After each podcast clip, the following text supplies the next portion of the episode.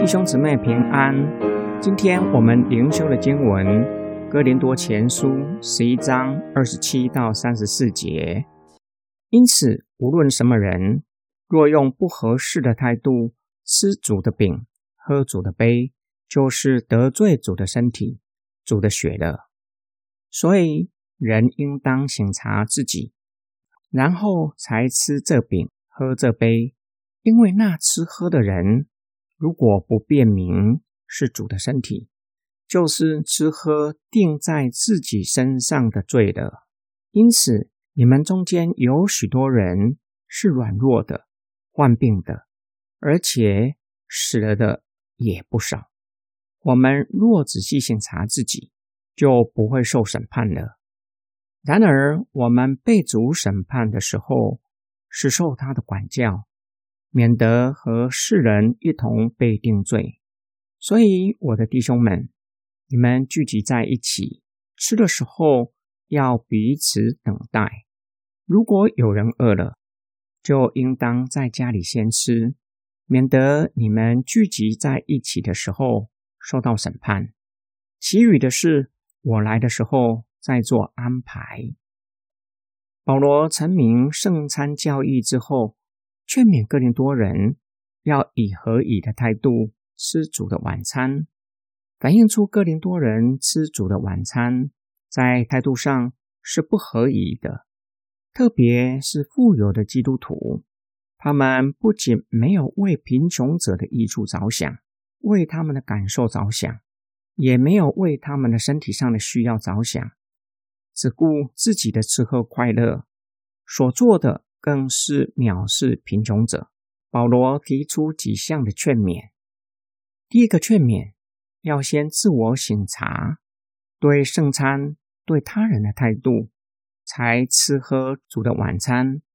因为主的晚餐不是一般在家里享用的，主的晚餐指向耶稣基督舍己的爱和救恩。保罗并且警告他们，若没有辨明。吃喝的是主的晚餐，把它当作平常事，就是吃喝自己的罪，必招致上帝的管教。保罗指出，在他们当中有生病的和死亡的，向他们证实上帝的管教是真实的，不可轻忽。第二个劝勉，要彼此等待，特别是社会底层的肢体。没有办法准时参加聚会，必须先做完当天的工作。例如，做奴隶的要先侍候主人，等主人吃完晚餐，才能够前来参加聚会。因此，富有的基督徒必须等候他们，等其他的人抵达，才开始吃主的晚餐。第三个劝勉：如果有人怕等太久，肚子饿，可以先在家里吃饭，再来与其他肢体吃主的晚餐。今天我们的默想跟祷告，我们需要小心，不要把生病与犯罪任意的联想在一起。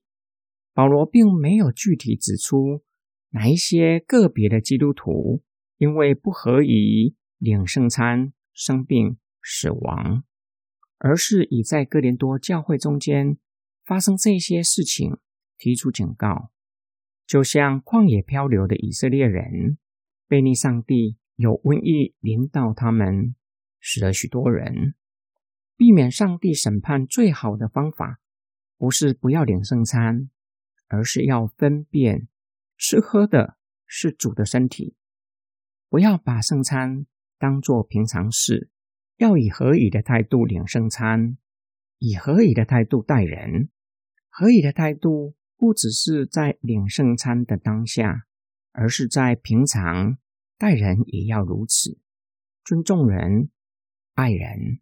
我们一起来祷告：爱我们的天父上帝，我们需要天天省察自己的罪。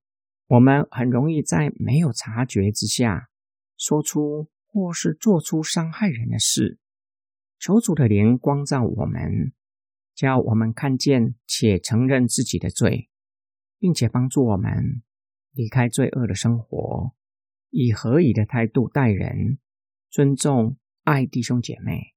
我们的祷告是奉主的名，阿门。